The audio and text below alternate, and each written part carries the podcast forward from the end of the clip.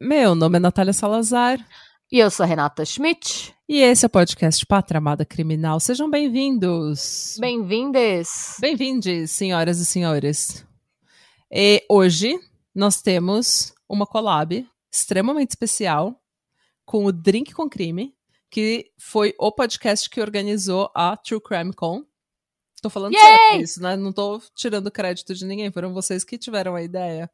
Então, e essa é uma collab muito especial, porque não só o Drink com Crime é um ótimo podcast e que começou, assim, organizou a True Crime Con, que a gente vai participar no dia 2 de julho. A dona Juliana está aqui. É a dona Juliana, muita gente não sabe, mas ela é a primeira catarceira que o Pátria Amada teve. É isso mesmo. Bem-vinda, terceira! Oi, tudo bem? Ó, estou com a minha camisa, que eu tenho há mais de um ano, do Pátria Amada, da lojinha, e que eu recomendo todos comprarem, porque é maravilhosa. Já lavei várias vezes, tá que linda, perfeita. Uma malha boa, né? Malha, Malha boa, gente, malha boa. A Juliana, eu postei que a gente tinha feito catarse, deu 20 minutos, ela falou, já assinei. E toda live ela aparece, ela tá sempre lá, ela sabe de todos os episódios, ela é, tipo, a fã VIP, gente. Ninguém mexe Ela Juliana. fofoca também no ICQ. Hum. Recomendo assinarem o, o Catarse do que os episódios exclusivos são maravilhosos, aqueles episódios longos, são ainda mais polêmicos que os episódios normais. Olha, recomendo muito, muito bom. Gente, e também tem a Carla, que tá quietinha, porque eu tava rasgando o pano da Juliana, mas tá a Carla também. Bem-vinda, Carla, a nossa balbúrdia. Oi, gente. A nossa balbúrdia, sim. E parabéns pelo trabalho de vocês, gente. Olha, eu Ah, hum, obrigada. Sou ouvinte de vocês também. Inclusive, fiquei chocada com o maluco que saiu pra comprar batata e acabou morto. Não é, menina? Eu fiquei ouvindo, eu tava ouvindo, eu lembro desse, porque eu pensei, gente, uma coisa tão trivial, sabe? Poderia ter acontecido com qualquer pessoa. Qual que é esse E- episódio? Ai, é bem do comecinho delas. Deve ser dos primórdios, hein? Nem É dos lembrava. primórdios. Nem. Ah, e é engraçado, porque às vezes eu escuto uns casos não resolvidos, tipo esse, que eu recomendo que vocês vão escutar. E aí, às vezes eu tô fazendo nada, assim, em casa, e eu paro e penso, tipo, hoje de manhã eu tava pondo roupa na máquina, aí não sei por que eu pensei, gente, o que aconteceu com aquele maluco? Né? O que será que realmente aconteceu com o maluco que saiu pra comprar batata e trabalhava numa mina, foi parar em outra, no lugar que ele não conhecia, enfim. Parabéns pelo trabalho. Obrigada. Adoro esses, esses casos diferentões. Assim, vocês trazem bastante casos diferentes. Eu acho isso muito legal. Hum. Casos que eu Verdade. não tinha ideia que existiam. É, a gente tenta trazer casos que ninguém falou no Brasil, a gente sempre dá um confere, então a maioria são casos inéditos. Recomendo muito. E eu vou fazer uma pausa para falar da Juliana. Ela era uma ouvinte, né? Ela começou é, ouvindo o, o, o nosso canal, Drink com Crime, e a gente ficou tão íntima. Foi uma coisa assim, sabe quando bateu o santo? E às vezes eu tava assim desanimada, porque a gente sabe, a gente que é podcaster, dá um desânimo às vezes. Dá. É muito trabalhoso, a galera não tem noção. Escrever um roteiro, gravar, editar. Editar. postar. Hum. E aí tem dia que você tá no desânimo e ter alguém pra conversar, como eu gosto muito do canal de vocês, vocês conversam bastante. E eu era uma, uma podcaster solo. Aí eu falei, Juliana, vamos embarcar nessa? Ela super topou. E na verdade eu acabei conhecendo o Pátria Amada por conta dela, que eu ouvi alguns outros podcasts, mas vou ser bem honesta, nunca tinha ouvido Pátria Amada.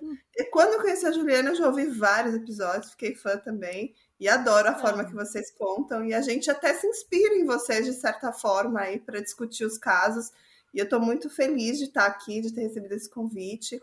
E feliz de vocês embarcarem aí no True Crime Con, que é um evento que eu sempre idealizei há muito tempo. Eu já falei com a Juliana muito antes dele realmente existir. E eu ficava assim, ah, a gente tem que fazer um evento, reunir os podcasters, conversar, né? Conversar com Uhum. o público. Eu acho que esse é o momento. Então, se você está do lado de lá, se inscreve, que o evento tem pouco tempo, vai ter uma semana, né? Os ingressos são bem baratinhos, a gente cobrou uma taxinha bem pequenininha para ter um pagar alguns custos que a gente vai ter, né? De pessoal que está ajudando, né? Tanto na parte de arte, de divulgação. E Uhum. aí conto com vocês lá no evento. Espero que os ouvintes do Pátria Amada também estejam lá. Sim, gente, por gentileza, dia 2 de julho a gente vai lá fazer a nossa balbúrdia do Patramada. A gente vai lá baixar o QI da True Crime Com. vai fazer a baderna que a gente faz normalmente, tá? Só que a gente vai discutir um caso bem legal, porque tá super atual de novo, que é o da Madeleine McCann. E várias teorias, tem gente que ainda acredita que são os pais, tem gente que acredita que é o, o detetive português, tem gente que acha que é o padeiro. tem, é, tem gente achando de tudo, mas não vamos dar spoiler, porque deixa as pessoas irem lá pra saber o que, que elas acham. Exatamente, Quem foi? gente. Quem foi? Quem foi? E Isso. o caso de hoje é meio, assim, não é inspirado, mas tá, tá, tem a ver um pouco com a temática do, da True Crime Con. Porque hum. é um hum. desaparecimento de criança. Nice. Quer dizer, não é nice, mas. Preparem-se, eu quero também saber a opinião de vocês. É. Porque é um caso que ele foi resolvido, mas não foi. Uh! dan, dan, dan. Eita! Que é o. Sim, e é um caso vintage ainda. Acho que todo mundo vai gostar. É o trágico desaparecimento de Bob Dunbar. Bob Dunbar. Eu nunca ouvi falar desse menino. Jura? Olha, prepara, hum, porque essa história parece coisa de novela, de verdade. Novela, assim, mexicana, televisa, usurpadora vibe, sabe? Hum. As minhas fontes. É o vídeo do BuzzFeed Unsolved True Crime, os sites History 101, mentalflaws.com e crimewriter.com, um artigo da revista Forbes e os podcasts Never Found, Never Forgotten, Coffee and Cases, Unexplained Mysteries e o This American Life. Hum. E é hum. isso de fonte. Vamos falar sobre a família Dunbar, gente. O Bob Dunbar, que era, é, é, o protagonista dessa história, né? Ele nasceu em 1908 e ele era filho primogênito de Leslie e Percy Dunbar, a família de classe média alta sulista norte-americana. Hum. É, o casal, então assim, o Percy, ele era é, agente imobiliário de casas de alto padrão e ele também trabalhava com venda de seguro de casa, então a família tinha uma grana. Okay. A Alessia, ela era dona de casa porque a gente estava em 1908, né, gente? era, né? Hum. Acho que ela nem poderia, ela não poderia trampar nem se ela quisesse. Beleza, eles moravam na Louisiana, numa cidade que chama Opelousas. E é, a nossa história começa no dia 23 de agosto de 1912, quando Bob tem 4 anos e o irmão mais novo dele, Alonso, tem 2 anos e meio. Hum. A família decide sair de férias para um lugar que chama Swayze Lake, na Louisiana, que seria a versão da Riviera, sabe? Riviera tá para os paulistas como o Swayze Lake estava para a galera que morava na Louisiana. Ou seja, aquela praia de gente rica. É que não era. É, eles chamam de Swayze Lake, mas como se fosse um lago. Mas não era um lago, era meio que um pântano. Eu não sei o que, que esse povo ia fazer lá, de verdade, porque era um pântano, assim. Mas aparentemente estava na moda, um monte de gente tinha, tipo, cabanas de verão e ia todo mundo lá, porque vamos lembrar, 1912 não tinha ar-condicionado.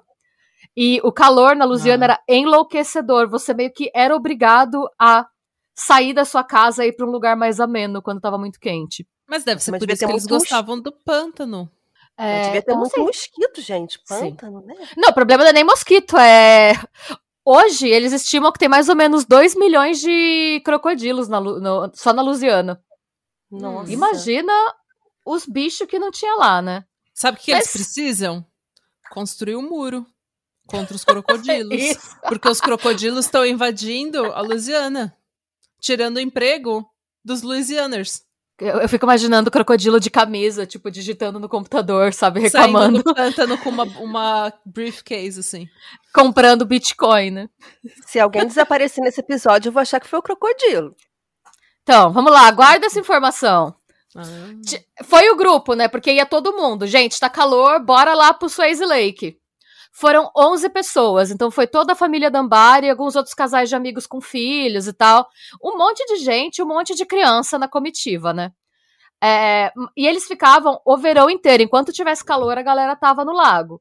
Hum. Mas o Percy, ele não conseguia ficar lá o tempo todo, ele tinha que voltar para trabalhar. O que ele fazia é que ele ia lá pra imobiliária e voltava depois pro lago. Mas o Bob não gostava. Ele tava naquela fase que, é, com 4, 5 anos, que o menino é bem apegado ao pai. Então, sempre que o Percy ia pro trabalho, o Bob tinha um ataque de birra. E num desses ataques de birra, ele inclusive rasgou. Naquela época, as crianças usavam chapéuzinhos de palha. E ele rasgou a alça do chapéu dele. Parece uma informação trivial, mas é importante. Ok. Vou mostrar pra vocês uma foto. Essa é a família Dunbar, tá, gente? Tá bem. A foto tá Hum. bem ruim, porque, né? É uma foto antiga. Mas era o Percy. A Ele é o eu já- mais velho. Ele é o Ele é mais, mais altinho. Ele é mais alto. Com o cabelo do alfafa. Isso, ele tem... é, né, era roupa, essas roupinhas de marinheiro com chapeuzinho de palha, sabe? Hum. Era a moda da época. Por quê? Não sabemos, mas as essa era a roupa de verão deles. Olha o calor que esse povo passava. né? Uhum. É, eles usavam até umas botas, umas galochas pra conseguir andar no pântano. Hum. Enfim. É, beleza, ele deu esse surtinho de raiva, chegou a rasgar a alça de chapéu. E aí, pra fazer ele parar de surtar, um amigo da família que chama Paul Mizzi, é, ele era adulto já, né? Era o, o- o tio sem filho, que é amigo das crianças, mas não de um jeito creepy. Ele não era Ah, o ok. amigo sex offender, ele é só o amigo da família que viu o Bob surtando Que tinha paciência. tinha Um paciência. molequinho surtando. Ele tinha paciência porque era, tipo, só no verão que ele aguentava as crianças, depois ele ia viver a vida dele, né? E ele viu o Bob surtando e ele falou: Olha, eu tô indo lá pro pântano atirar em enguia. Aparentemente era um hobby. Eles pescavam enguia atirando nelas. Não sei, gente. Quem sou eu pra julgar, né? Gente, essa gente precisava de um smartphone, tá vendo? Todo mundo fala que a tecnologia destruiu ô, a vida das pessoas. tipo, eles iam pro meio do pântano atirar em enguia. E aí eles traziam pras mulheres fritar as enguia. Eu não sei, gente. Ele foi fazer isso e as crianças achavam o máximo, porque ele ficava com a espingarda atirando no pântano, né? E aí ele falou: Ah, eu tô indo atirar em, em enguia, vocês não querem ir comigo? Porque aí o Bob parou de chorar na hora, porque era, ele achava o máximo, aí foi ele e um monte de criança. Foi lá, o Paul carregado das crianças, atirando nas enguias, ficaram uma boa parte da manhã atirando nas enguias, com as crianças dando risada. Hobby bem E- adequado pra criança, né? Super adequado. É, o Paul, ele era muito próximo da família Dunbar, ele inclusive tinha um apelido pro Bob. Ele chamava o Bob de Heavy, de- que é pesado, porque o Bob era o filho mais velho do grupo de amigos, sabe? O primeiro bebê a nascer e tal. E ele chamava ele, tipo, de pesado, porque ele era a maior das crianças, né? É, mais tarde, as crianças foram chamadas de volta pela Lessie pra almoçar. Ela tava fazendo peixe pra todo mundo. E era tão perto do pântano, a casa, que ela gritava: Vem almoçar! E aí vinha, Hum. o povo voltava. Nisso, o, o Paul Mizzi volta com todas as crianças. Ele, inclusive, leva o Alonso, o irmão mais novo do Bob, tipo, é, no pescoço. Porque ele era pequeno, pra ele não ficar atolado no pântano, né? E no caminho, o Bob, inclusive, passa na frente dele e ele fala zoando pro Bob, tipo, Heavy, sai da minha frente, senão eu te atropelo. E o Bob ainda responde pra ele: Você não vai me atropelar, porque eu sou muito maior que você. Era uma piada que os dois sempre faziam, porque o Bob era um menino de 4 anos. Uhum. E nisso ele passa com o, com o Alonso, tá tudo certo. E eles andam alguns metros aí até a casa. No entanto, quando eles voltam, eles percebem que o Bob não tá no meio das crianças. E foi uma coisa de assim, menos de 200 metros de distância de caminhada. Nisso, no que eles veem que o Bob não tá lá, a Lessie já tem um surto e desmaia. Essa mulher adora desmaiar, vocês vão ver no decorrer da história. Ela começa a passar mal, cadê o moleque? Faz minutos que ele sumiu. É. O, todo, o Paul, imagina, o Paul se sente super culpado, porque ele era o responsável pelo grupo. E no começo que eles pensam que o Bob pode ter ido, aproveitado que o Paul se distraiu pra ir atrás do Percy. Porque ele fazia isso às vezes Hum. Pra esperar o pai voltar. Porque foi muito rápido e ninguém viu nada, assim. Foi uma coisa, não fez barulho, nada aconteceu.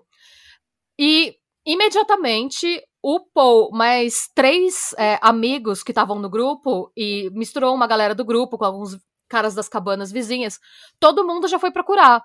Eles refizeram o caminho, fizeram o caminho até o. Tipo, a entrada da onde o Percy entraria pra ir, é, para voltar do trabalho, né? E ninguém achou nada. Mais tarde, depois de algumas horas, né, o Percy volta do trabalho, eles perguntam se ele viu o Bob, ele fala que não.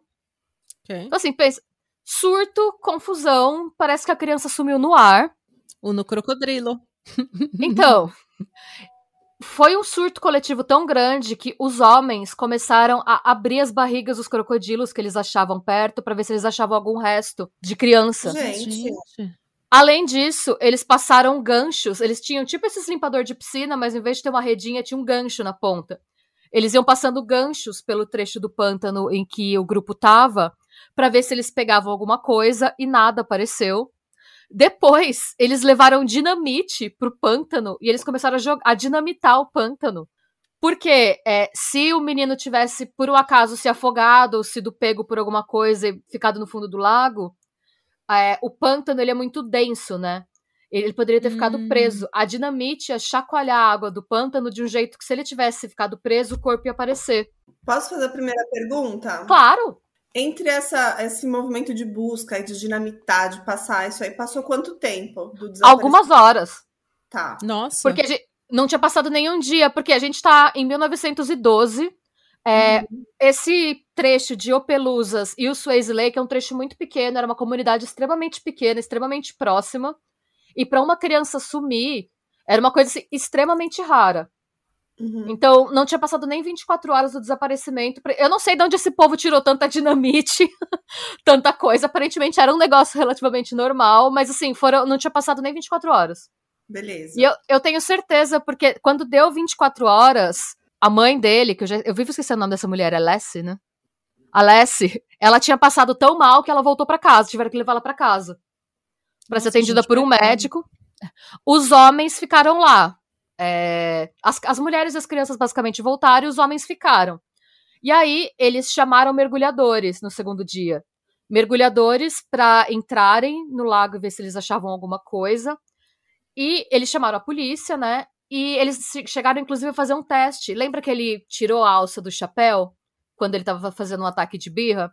Uhum. É, se ele- a- o que a perícia da época falou foi que eh, ele estando com o chapéu sem a alça, se ele tivesse sido pego por algum bicho, eh, o chapéu teria soltado. E eles queriam ver por quanto tempo o chapéu de palha flutuaria até submergir. E eles viram que o chapéu fica- ficou eh, mais de 12 horas flutuando. Então, o cha- se ele tivesse sido pego por um crocodilo, o chapéu teria aparecido. Não apareceu chapéu nenhum. Ah. A única Então, evidência. É, Não, ia falar não. que não foi o crocodilo, então. Então, Pelo jeito, não foi. Meu principal suspeito acabou. Vou ter que arrumar outro suspeito. a gente então, vai pior- colocar umas fotos de três crocodilos no final do episódio pra gente reconhecer qual deles foi. E aí, o- a única evidência que eles acharam foi um par de pegadas de criança. é, no- parece que na- logo na saída do Swayze Lake, no caminho que o, o Percy fazia para ir pro trabalho, tinha um trilho de trem. Eles viram um par de pegadas perto do trilho do trem. Então, eles acham. A segunda teoria era que alguém tinha pegado o menino e levado ele no colo. É, e assim, Pra não falar que eles não acharam nada, né, os mergulhadores entraram. A única coisa que os mergulhadores acharam foi um viado morto, sim, o corpo de um deer. Morto no Hum. pântano. É, nada no estômago do jacarés, nenhum pedaço de roupa, nada. Assim, é, tirando as pegadas, parecia que o menino tinha subido do ar mesmo. Também É, tinha até pegada de porque- adulto indo pro trem? Não, é, tinham só. Eles viram algumas pegadas, mas tinha tanta gente procurando, não tinha nenhuma pegada em conjunto com as do menino que indicassem que alguém estava levando o menino. Mas tinha tanta gente andando pra cima e pra baixo que eles não tinham certeza. E vale. é, eu- al- me corrijam se eu estiver errada, provavelmente a gente vai receber, mas. é, mas crocodilo não come, gente. Eles, Hum. tipo, eles afogam a pessoa, mas eles comem em pedaços pequenos. E, tipo, eles são animais de sangue frio. Eles precisam de, tipo, uma galinha por semana e depois eles ficam, tipo, tranquilos. Eu Eles fiquei tão obcecada com essa teoria que eu fui pesquisar. Adivinha quantas pessoas já foram mortas por ataque de jacaré é, na história do estado da Louisiana? Hum, não sei. Chutem. Chutem. Só consigo pensar, lembrar do vampiro Lestat, quando foi Beleza. engolido por um jacaré. E ele sobreviveu. Você falou três, Carla? Cinco. Cinco? Ó, Eu vamos falei lá, três. chutem. Três? Não, duas mortes na história do estado. Ah, Uma morte, a primeira morte por ataque fatal foi em 1774. Um francês que chamava Jacques Dubois, ele foi encontrado nu e morto, tipo, comido pela metade. E a segunda morte foi em 30 de agosto de 2021. Um cara que chama Timothy Satterley, de 71 anos. hum. E o que é, sim, normalmente quando a pessoa é morta por crocodilo, pelo que eu fui ler, o crocodilo come um pedaço só, E logo depois ele fica tão pesado que perto do lugar do ataque ele já vai porosar. Ele tá lá parado e ele não consegue se mexer direito. Então, se ele Hum. tivesse sido comido por um crocodilo, a chance do crocodilo, tipo, tá lá perto era muito grande. Então eles teriam achado alguma coisa no estômago, sabe? Hum. Ia ter sido horrível, mas eles teriam achado algo. Então, nada. Eles tinham duas teorias: que ou alguém sequestrou o menino perto do trilho do trem, ou que alguém sequestrou o menino é, e levou num barco, porque tinham umas canoas que andavam pelo pântano. E aí, é, os pesquisadores foram caminhando, né? A galera que tava procurando, os policiais e o grupo de busca que se voluntariou, eles foram fazendo o trilho do trem, tipo, no sentido do trilho do trem, vendo se eles achavam alguma coisa, algum indício, chapéu, um sapato, qualquer coisa. E o- o- uma outra parte do grupo tava andando em volta do pântano, perguntando para as pessoas das outras casas se alguém tinha visto ele. E ninguém viu esse menino. E aí o Percy decidiu, isso já fazia três dias que ele estava desaparecido, entrar em contato com a polícia de Nova Orleans é, para pedir suporte, não, porque eles antes só tinham acionado a polícia de Opaluzas, né, da cidade, do- da cidadezinha. Hum. Então ele já foi é, direto lá é, para a polícia de Nova Orleans perguntando ajuda nós, né, pedindo ajuda. E o que, que eles fizeram? É, eles soltaram, eu vou mo- mostrar para vocês a foto. E gente, isso vai tudo para as nossas redes sociais. É, eles colocaram uma foto do Bob, essa aqui, é, imprimiram várias cópias dessa foto em formato de cartão e atrás eles colocaram uma descrição falando do último dia que ele tinha sido visto. Falaram que ele tinha quatro anos, que ele era forte, mas ele não era gordinho. que Ele era tipo um menino. Eles usam o termo stout em inglês. Hum. Que ele era tipo encorpado, porém não Parrudo. parrudo, menino parrudo. Corpulento. Que ele tinha as bochechas rosadas e que ele tinha uma cicatriz de queimadura no dedão do pé esquerdo. Ele tinha uma pinta no pescoço. É, e os, isso, olhos azuis, loiro. E o dia que ele tinha sido visto pela última vez. Hum. Uma gracinha descre- ele, né? Sim. Muito bonitinho. Hum. E descreveram a roupa que ele estava usando no dia do desaparecimento. E a polícia conseguiu um total de zero respostas. E aí, a, a- tipo, pra ajudar, né, a, a, tipo, a investigação, a galera da cidade decidiu fazer uma vaquinha pra arrecadar dinheiro pra uma recompensa pra qualquer pessoa que desse informações que levassem ao paradeiro dele. A cidade juntou 6 mil dólares, que naquela, isso em 1912, né? que hoje em dia seria o equivalente a 160 mil dólares para quem tivesse qualquer informação. E ainda assim, ninguém viu nada, não teve nenhuma pista. Ninguém ligou para a polícia para falar que viu esse menino. E assim ficou por oito meses. Nossa. Sim. E aí você imagina, né? O desespero. Gente. Até que algo aconteceu. Tananão. Tan, dan, dan, dan. Um vendedor ambulante que chamava, chamado William Walters, ele apareceu para uma cidade, é, uma, pequena, uma cidade bem pequena que chamava Hub, no Mississippi, em abril de 1913, oito meses depois. E os moradores da cidade viram esse homem com um menino que era muito parecido com o Bob. Lembrando que as fotos do menino estavam assim no país inteiro. Foi manchete nacional: cadê o Bob Dunbar? Cadê o Bob Dunbar? E aí a galera, cidade pequena, todo mundo ainda tinha, tinha alguns bares, inclusive tinha o cartaz do menino, tipo, nos balcões, se alguém tivesse visto. E aí a galera, a cidade ficou meio ressabiada com esse homem aparecendo sozinho com o menino. Não era Hum. muito normal na, naquela época. Mas ninguém fez nada até que ele foi visto em uma, no restaurante de uma estalagem chicoteando a criança. Eita. Gente. Gente, no meio do restaurante? no meio do restaurante. A partir do momento que ele chicoteou a criança, é, a galera que tava no restaurante denunciou ele pra polícia e a polícia pegou ele e interrogou ele. Tipo, Hum. quem é você e o que você tá fazendo com esse menino? Eu estou E aí- chicoteando o menino. Dá pra ver que eu estou chicoteando o menino. Podemos notar que eu estou chicoteando o menino. Pergunta estúpida. Ora essa. É, e aí, ok, que que ele- e as respostas dele eram esquisitas. Primeiro, ele falou que era o menino era filho dele. Mas a polícia pressionou um pouco mais. Tá bom, ele é seu filho, cadê a certidão de nascimento? Cadê a documentação do menino? Ele não tinha. Aí ele falou que o menino era filho da irmã dele. Suspeche. E depois, é, ele falou. Ele contou outra história e ele falou que o menino chamava é, Bruce Anderson e que o menino era filho de uma mulher que era amante do irmão dele. Nossa. Senhora. E que ela tinha autorizado ele a levar o menino. E E espancar o menino. chicotear o menino? Pois é. E aí ele falou que ele estava com o menino porque ele era vendedor ambulante e os co- consumidores das pessoas nas- é, em que ele batia nas portas e tal tinha mais simpatia e tendia a tratar ele melhor quando via que ele tinha um menino. Gente, eu não sei, nada foi dito sobre, porque, de novo, 1913, as pessoas é, tinham.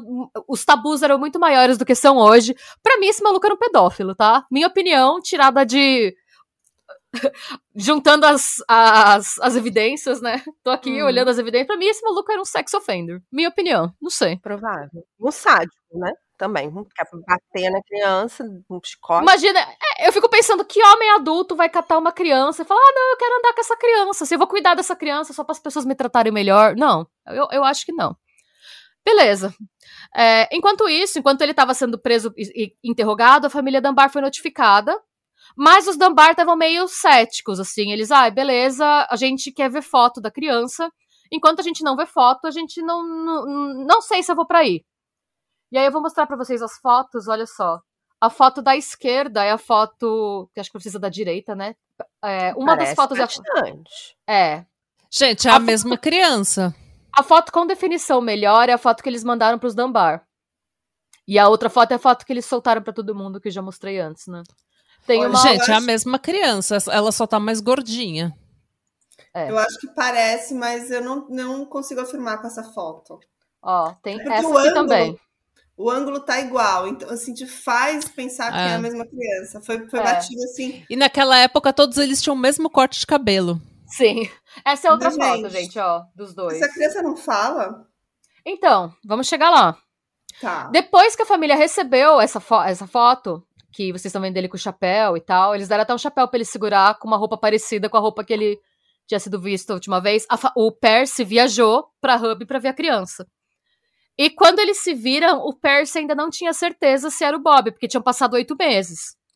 E Hum. assim, a imprensa ficou louca, né? Porque ia ser, assim, imagina, um moleque que some por oito meses e é encontrado, se não fosse a primeira vez, era uma das primeiras vezes que isso acontecia. Hum. Se não nos Estados Unidos, na Louisiana, com certeza. E aí o Percy, a, a mídia inteira tava lá, então tinha toda aquela pressão da imprensa. Vale reforçar também que não existiam diretrizes para o comportamento da imprensa, nenhum, é, uma conduta ética que era considerada é, apropriada como existe hoje, né? Hum. Então foi um circo. De ninguém. É. Mas numa entrevista que o Percy deu, ele fala: não sei. Tem uma cicatriz no pé esquerdo e uma pinta no pescoço onde Bob teve uma, mas ainda não sei. E aí a Lessie chega. A Lessie chega, ela interage com a criança, mas o menino não, não demonstra reconhecer ela. Só passou oito E- meses, né? Não É, é. não, pra esquecer. Ele tava, sim, ele tava distante e ele não respondeu quando ele foi chamado de Bob. A Lessie também não tinha certeza. E aí ela pede pra passar um tempo com ele, se ela pode dar um banho nele.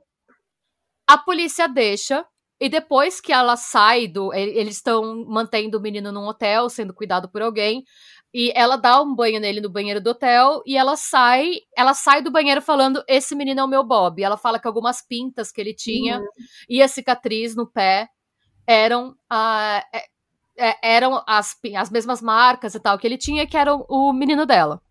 O Certo. jornal. Mas assim, é- essa, isso que a gente tem esse registro, ele é um pouco dúbio. E aí eu vou trazer, eu achei algumas manchetes da época. Uau.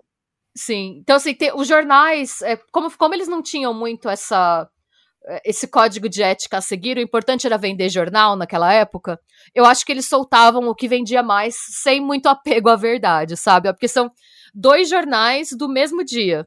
A primeira manchete é: Mãe desmaia ao ver filho raptado. De novo, essa mulher só desmaia, aparentemente. Porque naquela época era o que você fazia.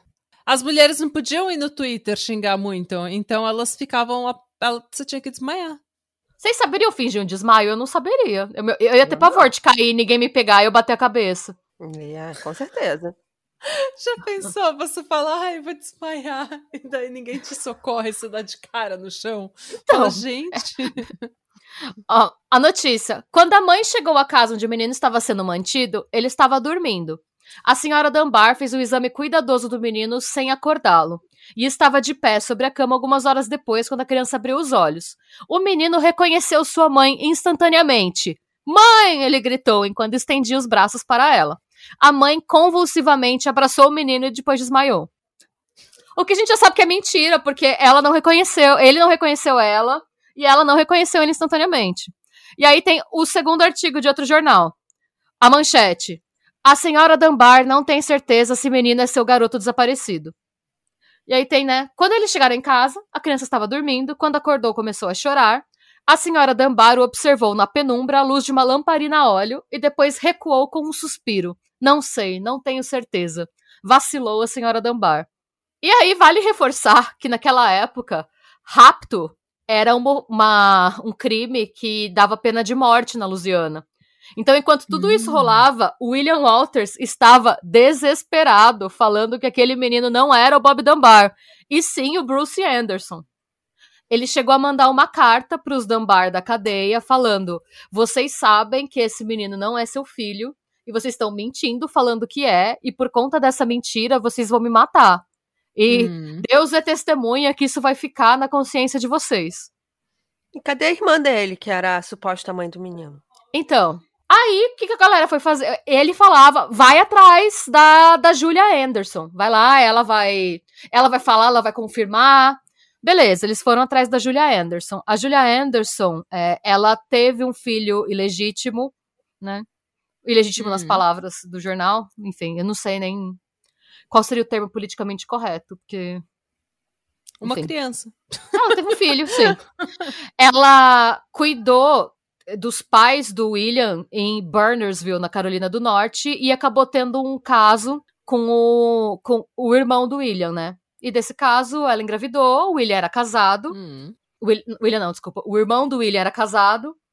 Então, como para não gerar um escândalo na época, o que o irmão do William fazia era mandar o William para ver para mandar dinheiro e ver se o filho tava bem. Hum. Basicamente, né? Ô, meu irmão, fui lá, fiz o que não devia, dá uma olhada, vê se o menino tá bem, toma esse dinheiro para você e dá esse dinheiro pro moleque. E até aí, né? Bizarro, mas enfim, na época era assim que acontecia. Hum. Mas, é, segundo a Júlia, que foi procurada depois, ela deu autorização pro William, pro William levar o Bruce pra casa da irmã dele, pro pai do Bruce vê-lo como ele não podia levar o menino direto para casa do pai porque o pai era casado com outra pessoa, ele ia levar o menino para casa da tia e o pai ia falar: "Vou visitar minha irmã e ia ver o filho lá". O problema era que era para essa viagem durar alguns dias, no máximo uma semana, mas o William acabou ficando com o menino por 15 meses. 15 fucking meses. Gente. Nossa. A Júlia confirma que ela deu autorização para essa viagem, mas ela negou ter dado autorização pro William ficar 15 meses com o filho dela. Eu também acho que ele é um pedófilo, porque ninguém aguenta o filho dos outros por 15 meses, gente. Sim, ninguém. 15 meses. Você aguenta basicamente o seu filho porque você ama seu filho. Agora, 15 meses, eu não aguentava nem minha irmã 15 meses. 15 meses. Ele, é, ele é, saiu com o menino em fevereiro de 1912. E aí tava nessa situação, assim, e a Júlia, ela tava na, no Mississippi. Não, desculpa, gente. A Júlia tava na Carolina do Norte e ela não tinha hum. o dinheiro para ir da Carolina do Norte até é, Nova Orleans, porque o menino tinha sido levado para Nova Orleans depois de tudo que falaram que era o Bob Dunbar, levaram o menino de volta para casa dos pais. Hum. E aí um jornal de Nova Orleans decidiu organizar e pagar uma viagem para Julia Anderson para Opelousas para que ela pudesse reconhecer o filho, para que ela pudesse ver o menino e ver se era filho dela ou não. E aí tem vários problemas é, nessa situação, né? Primeiro, é que a cidade tinha recebido o menino de volta, como Bob Dunbar, o menino foi recebido numa parada como se ele fosse um herói de guerra. Ele chegou em cima de um caminhão de bombeiro cheio de flor, e a cidade batendo palma pro menino. E quando ele chegou na casa, a cidade tinha dado para ele um pônei e uma bicicleta. Garoto, mas não queria mais sair de lá, né? Também. Exatamente. Com um tio e aí. Exato.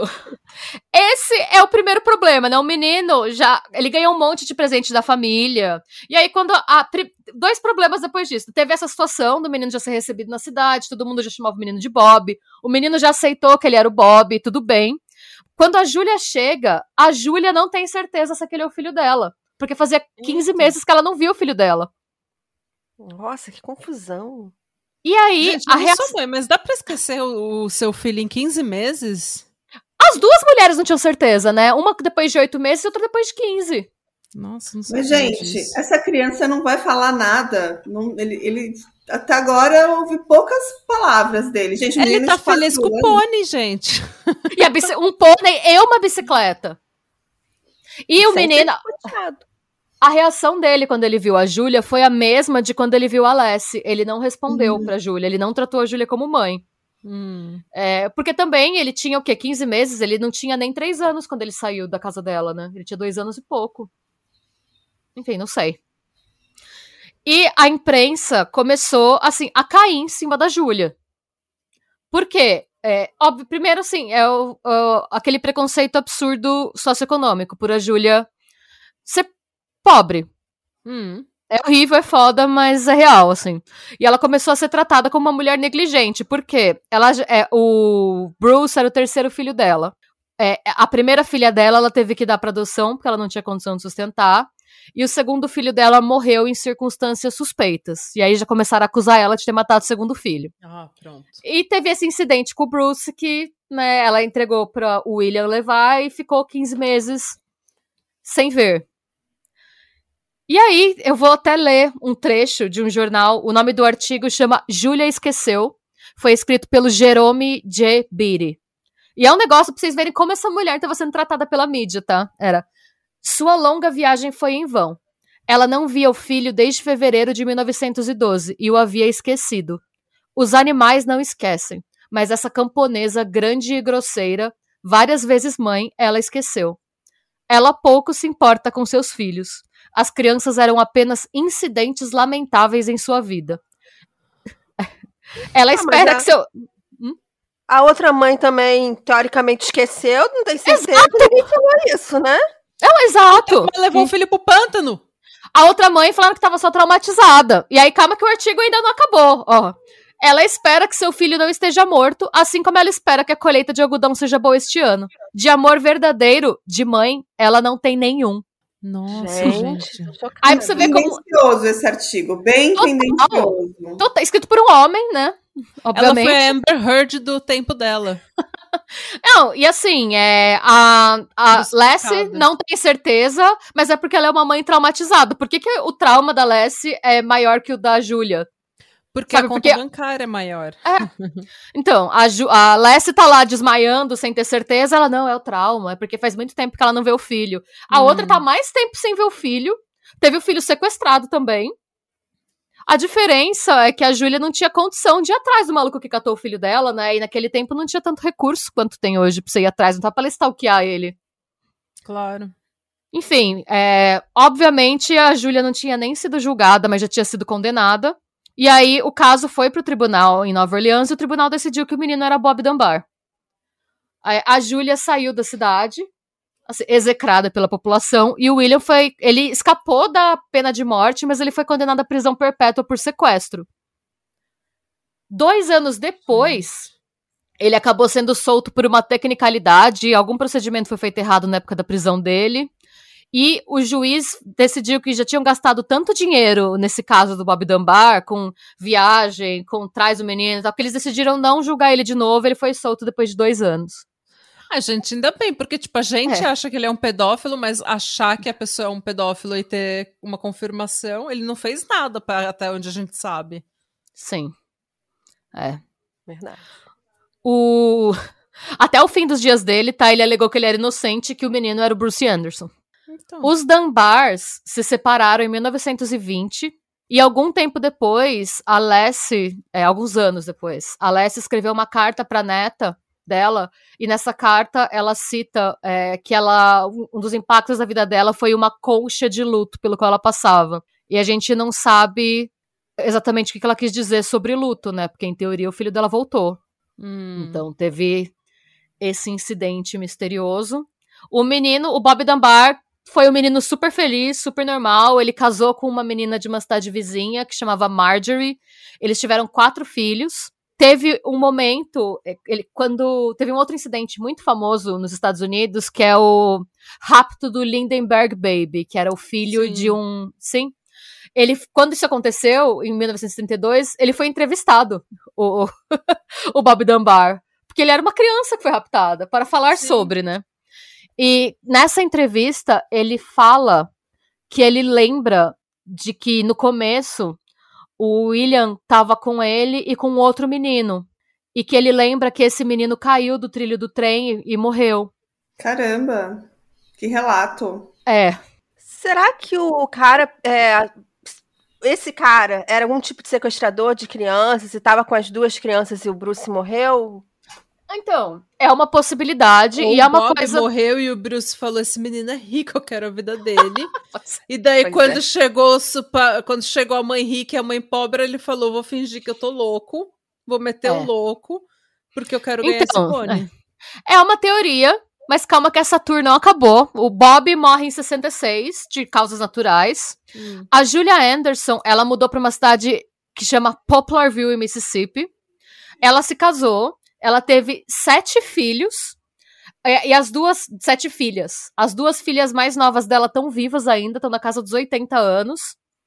E elas contaram no This American Life sobre a vida da Julia depois que isso aconteceu, né? Hum. E a Júlia teve uma vida super foda. Elas falam que a Júlia não só ia à igreja, ela fundou uma igreja. É, ela conseguiu estudar, depois ela conseguiu um diploma de enfermeira e ela era parteira para toda a comunidade. E também durante a Grande Depressão dos anos 30, ela costurava todas as roupas das crianças da cidade inteira com um saco de fertilizante. Nossa. Pra, porque ninguém tinha dinheiro pra roupa. E as filhas falam que a família inteira, os sete filhos, cresceram ouvindo sobre o Bruce como irmão deles. E a Jill, né, a mais nova, fala: ela sempre falava de Bruce, mas ela o chamava de Bob. Ela estava sempre procurando por ele, ela nunca esqueceu.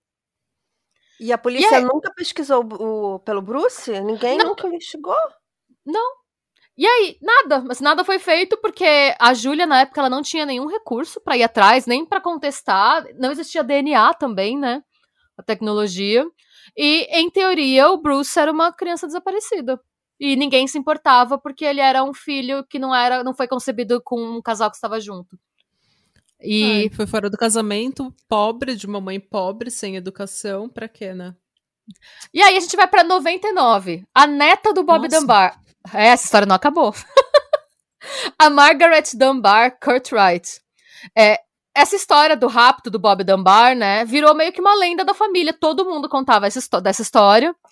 E a Margaret sempre achou essa história muito mal explicada. Hum. E aí, é, em no- por que que em 99 que ela decidiu realmente investigar a fundo, né? Em 99, o irmão dela faleceu no acidente aéreo. Ela ficou muito deprimida e o pai dela, o filho do Bob Dunbar, decidiu dar pra ela de presente. Eles tinham um clipping, tipo um, um álbum gigantesco com todas as notícias sobre o sequestro do Bob. O pai Hum. deu pra ela, pra ela se distrair, porque ela era uma, se- é, Ela é uma fã de true crime, assim. Ela ouve podcast de true crime até hoje, ela curte gostei uma dela, adorei ela, minha amiga. Sim, Margaret maravilhosa. E aí ela começou a ler os clippings de jornal e ela percebeu que a gente já constatou que a história era estava muito mal contada, que vários relatos se contradiziam. Tinham inclusive alguns artigos em que o Percy fala que ele achava que o menino não era filho dele porque os olhos do filho dele eram muito maiores do que os olhos daquela outra criança. Tem até o artigo de jornal aqui com as duas crianças. E ela foi vendo toda essa inconsistência, e a gente tá em 99. Ela começou a encher o saco do pai dela pro pai dela fazer um exame de DNA. E o pai dela não queria. O pai dela falava: olha, que. E assim, não só o pai dela não queria, como a família Dunbar inteira era contra. Que ah, por que, que você vai mexer nisso agora? Por que, que você quer é, reviver este trauma de família? E ela, Ela, falava: era a "Porque não- Natália da família. Ela, vamos fazer, vamos descobrir tudo, vamos mexer nesse, vamos cavar esse buraco. Vamos todo E mundo outro- comigo. E o outro não quer descobrir os podres da família. Então, e aí, por que, que ela queria tanto descobrir? Porque ela foi falar com a Linda Tarver, a neta da Julia Anderson, e ela falou pra família dela: a gente tem que saber, porque não é só a nossa família envolvida. Hum. Tem uma família aí que passou por um estigma horrível, todos esses anos e pensa que para eles, eles tiveram um membro da família sequestrado pela gente. Hum. Pra eles, o tempo todo é o dia que o seu irmão foi sequestrado por uma família rica, que seu avô foi sequestrado. Não é só a gente. Tipo, tem, a Hum. gente tem. E a família Dunbar ainda é muito rica, tá? Hoje lá na cidade, eles são, tipo, donos de business. Você vê o nome deles em todo lugar. Assim, é uma Hum. família influente na Louisiana. E aí, o, o, o pai dela, né, se recusou. O, o nome dele é Gerard, Gerald Dunbar. Ele se recusou por muito tempo a fazer o DNA. Até que em 2004, ele teve um AVC. E aí eu acho que a morte começou a bater na porta e ele sentiu que ele tinha uma responsabilidade com a família dele de, de fazer isso vir à tona, né? E aí no hospital ele autorizou a Margaret a fazer o- a pegar o DNA dele. E aí eles compararam o DNA dele com o DNA do filho do irmão do Bob, do Alonso. Hum. E beleza, eles fizeram o teste e o que ele disse, né, o, o pai dela foi que nada ia mudar, sejam quais fossem os resultados. Claro. E quando saem os resultados, as amostras de DNA não batiam. Era uma terceira criança. Não, ele era, a gente, qual que é o lance? A gente só sabe que ele, o menino que foi encontrado não era o Bob Dunbar. O que deixou o pai da Margaret chocado, porque ele achava, tipo, a família, eles realmente acreditavam que ele era o Bob Dunbar, que o pai dele era o Bob Dunbar mesmo. Hum. É, e, assim, e aí ele lembrou de uma conversa que ele teve com o pai dele há muitos anos, quando ele perguntou pro pai dele é, se, o pai dele tinha certeza que ele era o Bob mesmo. E a resposta que o pai dele deu foi: Eu sei quem eu sou e eu sei quem você é, e nada mais faz a diferença. Mas seja, não compararam com a neta da, da Júlia? Então, qual que é o lance? E eu não sabia disso, eu fui descobrir depois. É, o DNA, foi fácil pegar o DNA dele e comparar, porque eram todos homens. Os cromossomos XY é fácil você comparar, porque eles sabiam quem era o pai e a mãe. Hum. Para você comparar o DNA dele com as é, descendentes da Júlia, você não ia ter 100% de certeza por você não saber, você não ter a amostra de DNA do pai do Bruce Anderson. Para você ter 100% de certeza que o menino era o Bruce Anderson, você teria que exumar o corpo da Júlia. E ela é extremamente católica. As Hum. filhas achavam que ela não gostaria de ter o corpo dela exumado depois de enterrado. Mas eu acho que com a tecnologia de DNA avançando aí, pode ser que daqui a algum tempo Sim. possam reabrir esse caso aí. Talvez, assim, por pura curiosidade, porque eu acredito Sim. que, como você falou, não vai mudar nada. Mas eu acho que os crime maníacos iriam adorar saber. né? Nossa, eu Sim. quero saber. Eu nem sabia que não dava pra ver, porque quando eu fiquei sabendo que ele viram que ele não era o Bob, pensei, por que, que já não fizeram, né? Elas estão em contato, Hum. as famílias. E Não parece é só que um al- DNA, é um pedaço da história. a gente precisa saber. Eu não, eu não sei porquê, mas eles explicam meio por cima que tem o lance, tipo, que o menino, né, ele é, tem cromossomo X e Y, e o Y é dado pelo pai, e o X pela mãe, e pra você conseguir fazer isso com a família da Júlia, ela teria que ter tido algum filho homem, além do Bruce, e ela só teve mulher. Então, parece que, pelo menos naquela época, em 2004, pra você bater com 100% de certeza, você teria que exumar mesmo o corpo da Júlia. Pra Uhum. confirmar que ele tinha parte que é algo que era parcial o DNA dela, alguma coisa assim.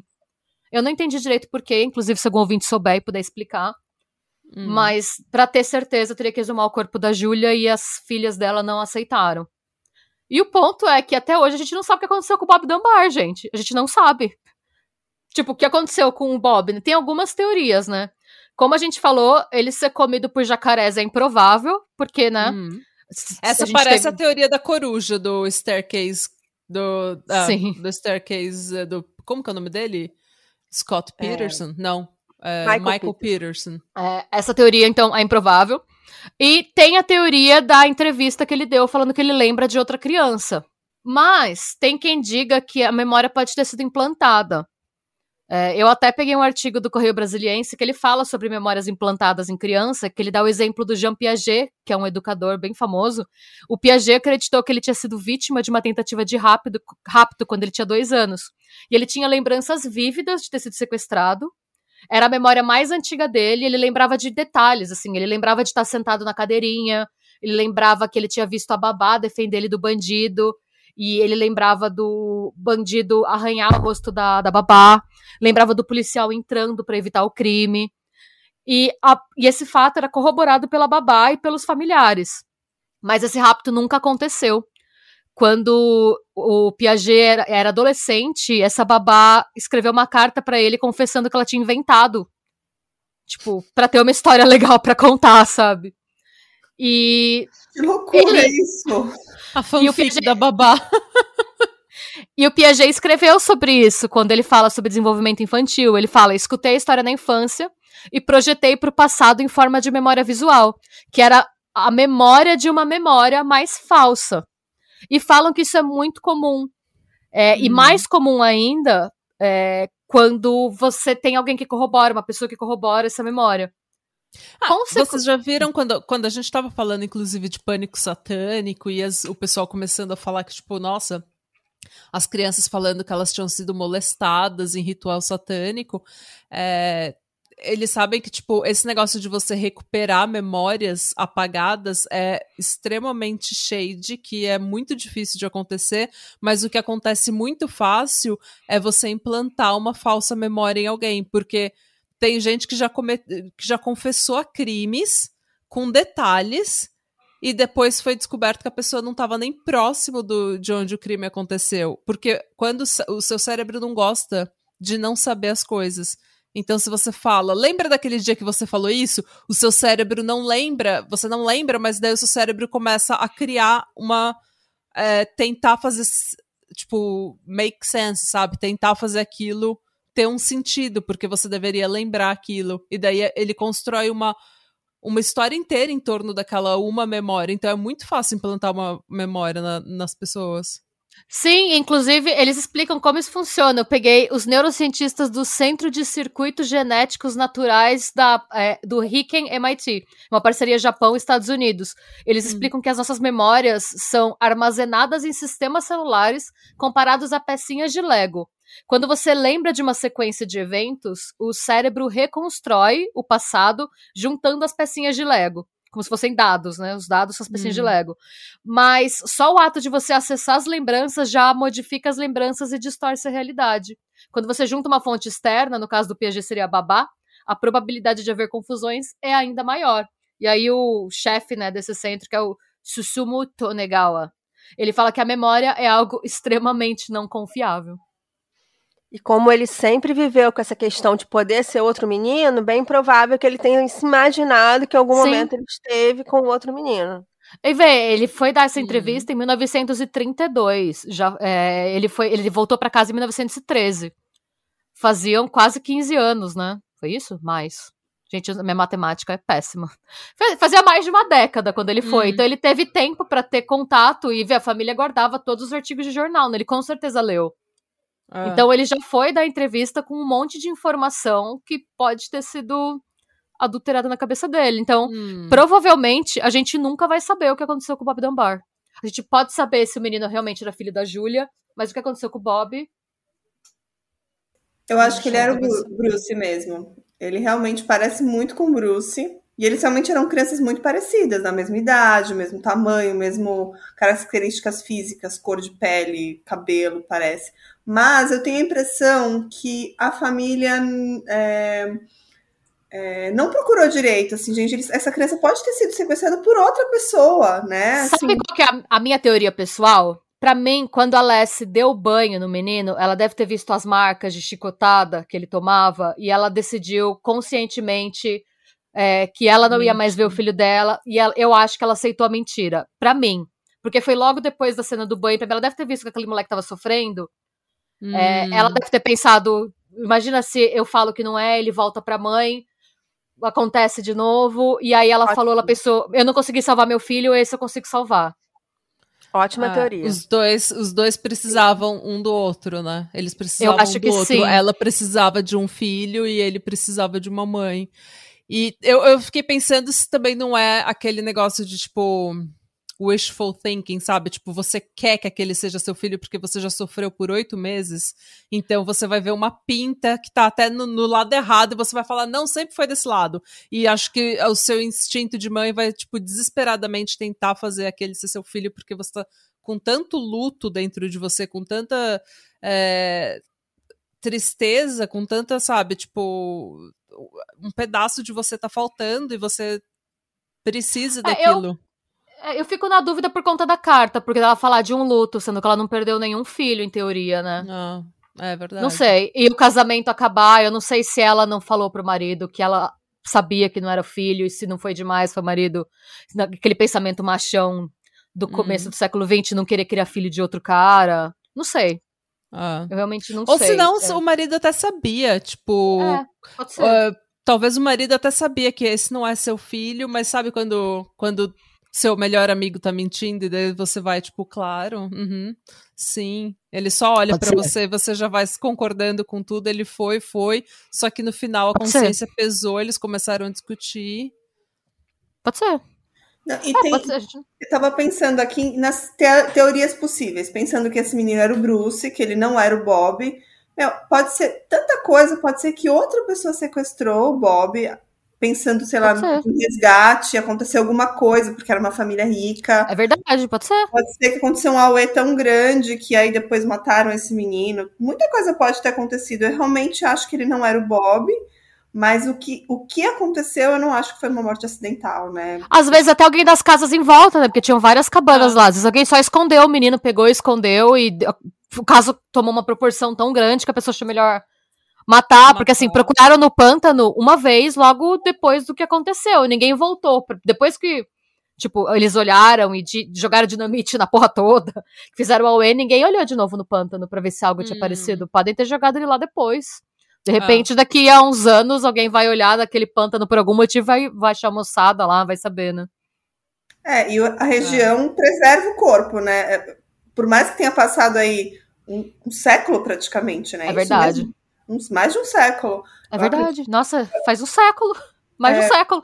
Cento e Hum. poucos anos, gente. Pouco provável, mas não é impossível. Não, é o pântano. ó, como eles têm lá, é um ambiente que não tem oxigênio, né? São aquelas bactérias anaeróbias, eles preservam muito bem. Tanto que tem museu aqui que tem uns corpos que eles pegam, tipo, relativamente conservados de gente que viveu há 600 anos, assim, uma coisa maluca. Nossa. Então é capaz de dar. É alguma coisa a ver com o fato de que a decomposição precisa de oxigênio e se não tem oxigênio fica Hum. tudo meio preservado, assim. Hum. Eles chamam Ou de seja, bog people. De Ou seja, pode É? ser. Bog people, tipo as pessoas do pântano que você Ah. acha nos bogs. Essa, esse é, essa é a fonte da juventude. Passar pântano na cara. Passar lama de pântano. Enfia a cara no pântano, né? Mergulha É. a cara no pântano. Eu vou viver no pântano. Vou... É isso, gente. Teoria estilo. Esse caso, gente, eu já, eu já assim, sabia mais ou menos o acontecido, porque eu, eu pensei que fosse aquele caso. Lembra aquele filme da Angelina, Angelina Jolie? Jolie. Sim. O tempo Então. todo eu tava, eu tava querendo perguntar: peraí, esse é o caso da Angelina Jolie? Não.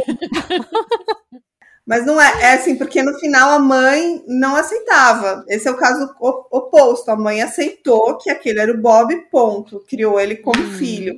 No, no filme da Angelina Jolie era o oposto. Ela não aceitava e foi até o fim até descobrir a verdade, digamos assim, né?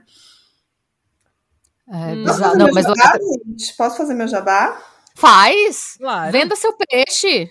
É, eu tô, eu lembrei de dois casos que eu, que eu contei bem lá no comecinho do meu podcast, que lembra muito essa história. E pera um Hum. pouquinho, deixa eu só falar o número certinho aqui. Um é o caso do Bob Bisup, por isso que eu lembrei de Bob, que é um caso muito parecido com essa história que a gente contou hoje, também de um menininho que desapareceu.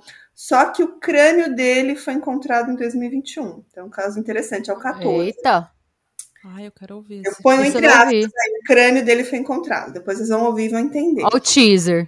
É, e o 15, que é o Kate Parkins, que é um garotinho que foi encontrado com vida 19 horas após o desaparecido, mas em circunstâncias bem misteriosas. E para quem nunca ouviu Drink com Crime, eu vou dar o meu starter pack aqui, né? Se você nunca ouviu Drink com Crime, vai ser a primeira vez que você vai ouvir. Então eu vou recomendar um caso que eu contei com a Ju, né, para você conhecer melhor o podcast, que é o 65, que é a morte misteriosa de Greg Flanagan, que é um react muito parecido com o que a gente está fazendo aqui, e a gente vai saber o que aconteceu no quarto 348. É um caso muito misterioso que os nossos ouvintes adoram. Eu então, esse é o quero. nosso starter pack. Eu É também adoro caso misterioso. 65?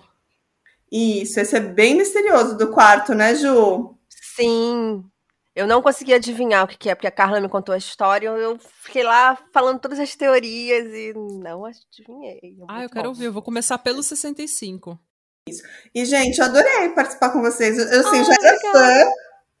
Já era fã. Eu até falei pra Ju, assim, no começo, a gente tem os nossos podcasts favoritos. Ela vivia falando, não, ouve Patramada, ouve Patramada. Eu falava, ah, uma hora eu vou ouvir, uma hora eu vou ouvir. E recentemente entrei no YouTube de vocês. E vocês trazem casos super recentes. Assim, tipo, saiu ontem, vocês já lançam um vídeo. Vocês são, assim, ó, rapidíssimas. Então eu tenho acompanhado assim quase que assim ao vivo as coisas. Ah, muito obrigada. obrigada. Acho que é o dia de ouvir coisas assim. Não, ia falar que eu amo do Pátria é que geralmente as histórias são, são desconhecidas, sabe? São histórias que são no, hum. novas ou que são realmente muito recentes e que, a, e que vocês trazem novidades sobre um caso que que quem não está acompanhando não sabe. Então, o, o Pátria, tenho certeza que eu vou ouvir um, ou um caso que eu não conheço, ou um caso que eu conheço assim, de uma forma muito aprofundada, que nem quando a Nath fez o trio de West Memphis. Era um caso que eu conhecia, mas a Nath fez dois, é, dois episódios lá completíssimos, com detalhes. Foram quatro então horas então... de episódio, eu não parava Nossa, de falar. Sim. É, eu não parava de falar, gente. Muito ela, eu lembro que a gente acabou de gravar, é, acho que a gente tem que quebrar em dois. quatro é, não, horas. Gente, tipo, foi quatro horas de episódio e eu tava. Depois disso, e eu, sabe quando você tá com dor de cabeça e você não aguenta ouvir o som da sua própria voz? Você tá com ódio da sua voz. E, tipo, Sim. eu acho que eu fiquei em silêncio, eu fui direto dormir. Mas é, é um caso que eu sigo até hoje. E, aliás, teve. Uh, Dia 23 agora, o Damien tá, teve na corte de West Memphis, porque eles estão tentando fazer a evidência ser testada de novo, porque tem DNA que pode ser testado e que não tinha tecnologia antes, que agora tem tecnologia, só que a corte de West Memphis não aceitou. Eles tiveram dia 23 uma audiência para ver se eles podiam aceitar para que porque daí você limpa o nome dos três, né? Porque eles ainda são tidos como condenados. Porque... E... Ah, não, e porque o caso não teve solução ainda, né? Ah, não, pode mas aí é que tá. Solto, né? Então, mas aí é que tá. Se eles fizeram. É, quando eles assinaram o acordo para sair da prisão, para tirar o Damien da prisão, isso significa que você não pode processar o Estado, isso significa que você declara sua inocência enquanto aceita o julgamento, de, a condenação de culpado. Então você, eles aceitaram que o Estado tinha evidência suficiente para declarar eles culpados. Então eles continuam. O status do Damien é de culpado, ele é de condenado pela morte de três crianças. É, é isso que ele tá né? lutando. É ridículo. Ele vai, ele não pode. Tem várias coisas que ele não pode fazer porque ele tem uma ficha criminal suja e ele vai viver com a vida, a vida dele inteira. Ele tá tentando limpar o nome dele, o Jason tá tentando limpar o nome dele. E eles, a, a corte de West Memphis simplesmente falou: não, vocês se declararam culpados, a gente não vai investir dinheiro em vocês. Só que assim, isso é para evitar que exponha toda a corrupção que tinha em West Memphis, né? Porque muita gente fez carreira nesse caso. E tanto que eles falaram que a evidência tinha sido destruída no incêndio, só que não tinha ah. nenhum registro de é, só que não tinha nenhum registro de incêndio na delegacia de West Memphis, onde as, as evidências estavam. E daí o advogado do Damien foi lá e encheu tanto o saco que ele conseguiu entrar e ele achou as evidências que ainda estavam lá conservadas. Estão tentando testar e ninguém quer deixar. É foda. Mas então, já é um update do, do caso do, do caso. Fica essa palhinha. Fica essa agora, palhinha, agora deixa gente. eu fazer uma declaração para vocês. Vocês sabem que eu comecei o Drink com Crime porque antes eu tinha um podcast com umas amigas e elas não queriam contar casos de criança. Elas ficaram assim: não, a gente não vai contar, a gente não vai contar, você vai ter que criar Ai. seu próprio podcast. Porque eu tinha vários casos que eu era assim, meio é, assim, viciada, e eram todos que envolviam criança. Tanto que o primeiro caso que eu contei no meu podcast foi do Andrew Bagby. Não sei se vocês conhecem a história de Dear, Dear Zachary, que é uma história Sim. muito esse eu contei, e aí ninguém queria contar, porque envolve uma criança, envolve morte. E, Nossa, e esse caso comecei... é bem pesado. E eu comecei o Drink com Crime com essa história. Então, assim, se alguém quiser ouvir, assim, foi lá nos primórdios, com qualidade de áudio péssima, mas é uma história muito triste, que eu me orgulho muito de ter contado, muita gente elogia esse episódio. E outros dois que eu sou muito viciada é o caso do Jari Atadeiro, que, meu, eu sou viciadaça, e o caso, o famosíssimo caso do Dior Cans. Então, esses são casos que eu tenho no meu podcast que envolvem desaparecimento de criança, porque meio que eu comecei o Drink com Crime por conta dessas três histórias que eu sempre quis contar, e as minhas colegas não queriam, e eu falei, não, vou ter que começar um podcast solo. E aí, nesse intervalo, a Juliana Uhum. apareceu e a gente está aí há mu- muito tempo juntas nessa parceria. Ai, gente, que legal que vocês estão estão se dando Sim. bem. E que, e que bom que você tem liberdade criativa, porque Renata a Viva gente a sabe liberdade que. criativa. É, eu e a Renata, a gente sabe que não existe nada melhor do que você poder contar a história que você quer e poder fazer do seu podcast uma coisa natural, orgânica, uma- um, um retrato de quem você é e falar: "Ah, eu tenho esse interesse, eu acredito nisso e nisso, eu falo isso porque é o que eu penso, e ter a liberdade de fazer isso.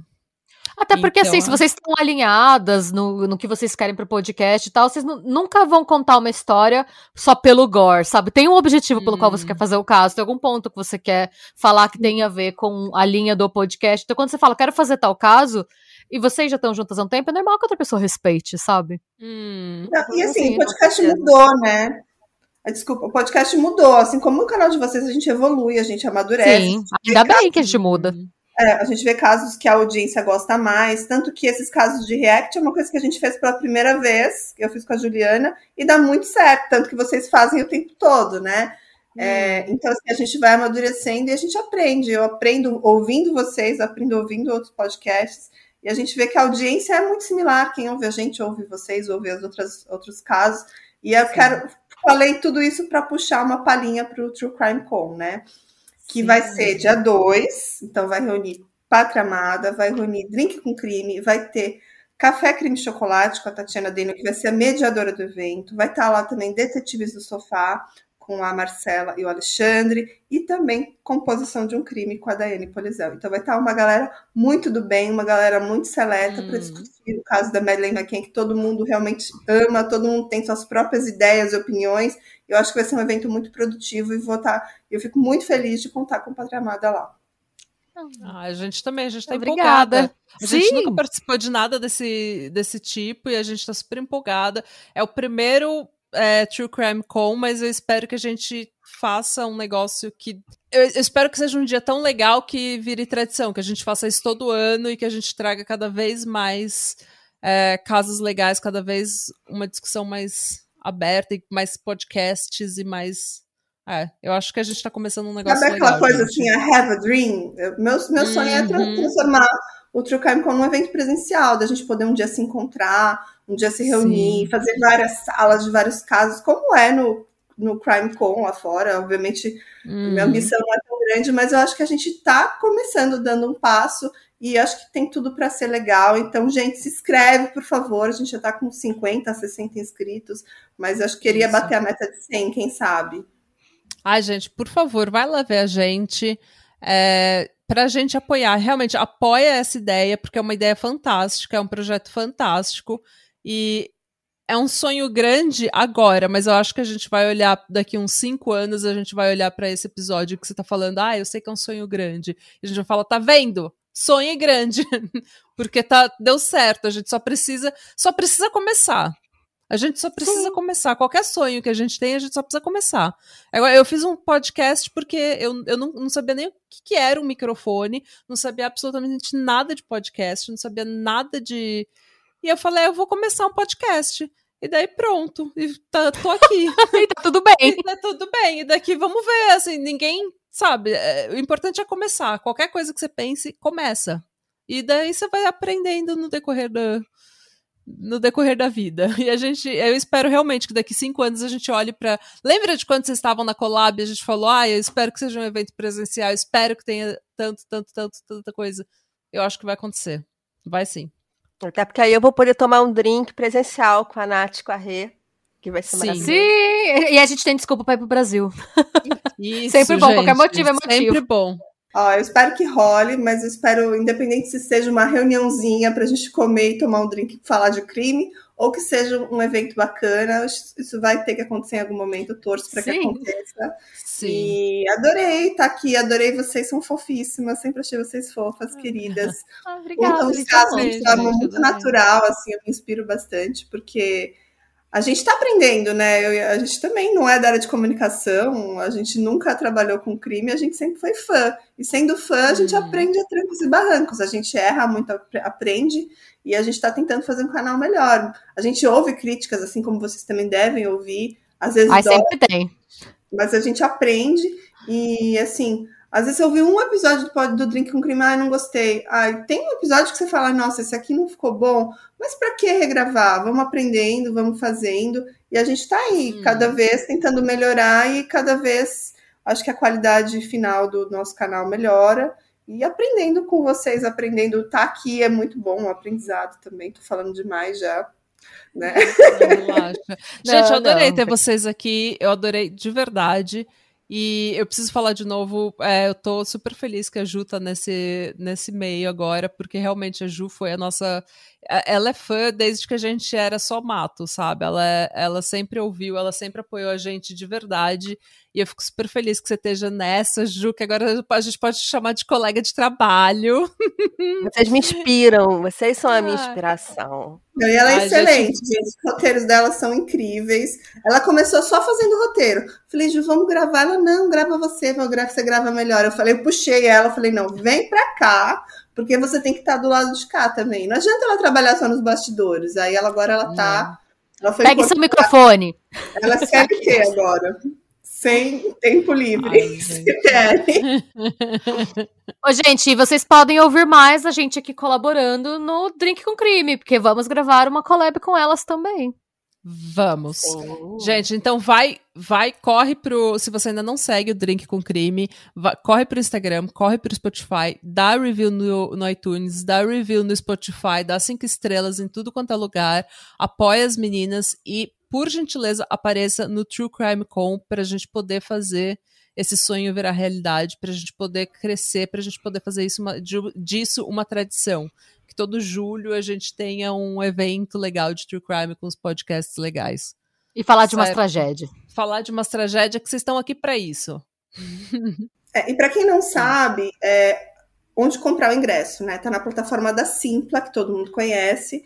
E custa 15 reais, tá? É um custo bem baixinho, não é um custo alto. E vai ser um evento da uma da tarde até as sete da noite. Então, assim, é um evento longo, com bastante gente. E vocês vão poder dar as opiniões de vocês, isso que é legal. Vai ter a participação hum. do público, você vai poder interagir com o seu podcast favorito. Então, vai ser bem bacana. Vai ser super legal, gente. Fa é, vão lá. Eu, tá na descrição desse episódio, vai estar tá toda a informação. É, então, por gentileza, veja a descrição desse episódio, entre nos links, entre nas nossas redes sociais e você já sabe o que fazer, gente. Quem quer acha? Quem quer acha? Guga, Googla. Guga. Guga. Guga esse negócio. Falou, meninas, de, de novo, muito obrigada, amei, viu? Amei muito. Obrigada a vocês. Muito, e vocês estão super Amei. convidadas a voltar sempre que vocês quiserem. Voltem sempre. E absolutamente qualquer plano, qualquer projeto que vocês tenham, se vocês precisarem de qualquer coisa ou de se vocês quiserem convidar a gente, a gente tá, tá aqui. Sempre. Tá certo? Com certeza. Foi um prazer. Muito obrigada. Vocês me inspiram sempre. Um beijo. Beijo para todo mundo. Gente, vou chamar vocês para tomarem um drink com a gente lá no Drink com Crime. Agradeço as meninas que são super fofas. É, é muito bom estar tá aqui. E a gente vai se encontrar mais vezes, com certeza. Então. Vamos. Muito obrigada. E, é aí, isso. sejam bons, busquem conhecimento. E até semana que vem. Exatamente. Errado é bravo. Tchau, tchau. tchau. tchau. Bye, bye. Tchau, bye.